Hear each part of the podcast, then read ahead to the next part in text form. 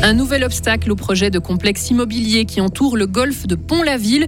Une hausse de 5% des salaires et des rentes dès l'année prochaine. Les syndicats de services publics et parapublics de Suisse romande s'unissent.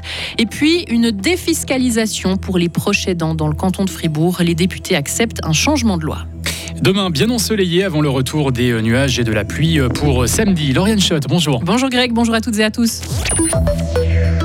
Des promesses, mais pas d'argent pour le golfe de la Gruyère. C'est en résumé la situation de l'énorme projet immobilier imaginé à Pont-la-Ville. Une situation qui a poussé le préfet de la Gruyère, Vincent Bosson, à rendre caduques les permis de construire délivrés pour ce projet de viser à 350 millions de francs. Vincent Bosson nous explique cette décision annoncée ce matin par la Gruyère et la Liberté. Il indique que le promoteur chinois n'a pas fourni la preuve qu'il voulait aller de l'avant avec ce projet. C'était principalement une garantie de financement. On voulait s'assurer que les promoteurs avaient euh, les moyens financiers d'aller jusqu'au bout de leur projet, parce que pour nous, le risque était trop important de voir un chantier qui démarre et qui malheureusement euh, de manière abrupte, justement faute de financement. Et cette situation aurait défiguré sur le long terme l'un des plus beaux euh, points de vue de la Gruyère. Et contactés par les journaux du groupe Saint-Paul, les promoteurs indiquent qu'un nouveau projet redimensionné sera remis à l'enquête. Les syndicats de Suisse romande et donc de Fribourg demandent une hausse des salaires et des rentes, 5% de plus à partir du 1er janvier prochain. Syndicats des services publics et parapublics s'unissent en organisant différentes manifestations pour demander ces augmentations. Elles doivent permettre de faire face au coût de la vie qui grimpe entre les assurances maladie, l'électricité ou encore les loyers. Un rassemblement est prévu à Fribourg le 14 novembre. Limiter la vitesse à 50 km/h sur les routes cantonales. Le Grand Conseil fribourgeois se penchera plus vite que prévu sur ce projet. Ce matin, les députés ont accepté que l'objet soit traité en urgence dès le mois prochain devant les députés. Le vote intervient dix jours après l'introduction du 30 km/h sur la majorité des routes de la ville de Fribourg. Le canton fait un geste fiscal pour les proches aidants. Le Grand Conseil fribourgeois encore a accepté ce matin à l'unanimité la révision partielle de la loi sur les impôts cantonaux directs. Et dans ce cadre, il a accepté à une grande majorité de supprimer tout plafond pour les déductions fiscales des proches aidants. Une modification non souhaitée par le Conseil d'État qui avait plutôt proposé un plafond à 12 600 francs au lieu des 9 000 actuels. Jean-Pierre Sigon, directeur des finances. Le canton était contre, premièrement, pour garder une certaine vue d'ensemble, puisque ça passe aux communes. Alors, euh, au Grand Conseil, on nous dit que les communes auront, parleront d'une seule et même voix, je l'entends bien, mais avec le plafond, euh, pour nous, c'était plus simple pour avoir la vue d'ensemble. Puis, deuxièmement, surtout, c'est une exonération si on fait une défiscalisation complète. Et ça, ça nous pose un problème avec la loi fédérale. Alors, c'est pas nouveau, c'est déjà le cas maintenant, mais c'était l'occasion de corriger, puis le Grand Conseil a jugé que ce n'était pas nécessaire. Et pour le député du centre-gauche PCS, Benoît à l'origine de cette modification, il s'agit d'un geste important pour celles et ceux qui s'investissent au quotidien pour prendre soin de leurs proches malades ou en situation de handicap. J'en suis vraiment très heureux pour les proches aidants.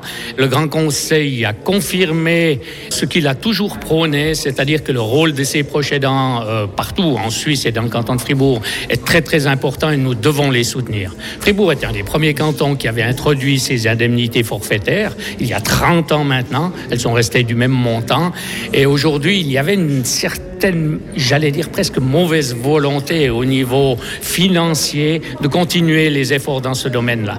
Et cet amendement et cette motion permet de donner un espoir que ces 25 francs éternels depuis 30 ans puissent être modifiés et ne puissent pas être fiscalisés.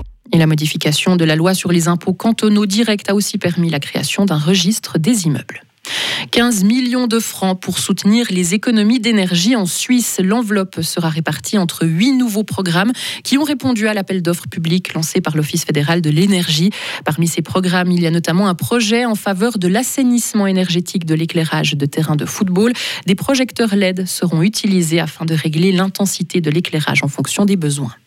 À l'étranger, des dizaines d'experts de l'ONU condamnent les crimes du Hamas et la punition collective contre la population de la bande de Gaza. Ils étaient réunis ce jeudi à Genève. Ils demandent une présence internationale dans les territoires palestiniens pour protéger les habitants. Ils appellent aussi à un cessez-le-feu qui devrait être surveillé par une entité internationale. Vladimir Poutine est arrivé au Kyrgyzstan. Il doit y rencontrer certains de ses alliés. Il s'agit du premier déplacement à l'étranger du président russe depuis qu'il est visé par un mandat d'arrêt de la Cour pénale internationale pour la déportation d'enfants ukrainiens. Mais il ne sera pas arrêté car ce pays d'Asie centrale, proche de Moscou, n'a pas ratifié le statut de Rome, traité fondateur de la Cour pénale. En sport, victoire d'Olympique. Les Fribourgeois ont battu hier soir Union Neuchâtel 68 à 43 pour leur premier match de la saison. Les basketteurs ont pu compter sur leur défense pour arriver à ce résultat, mais il faut encore faire des progrès en attaque selon l'entraîneur d'Olympique Thibaut Petit.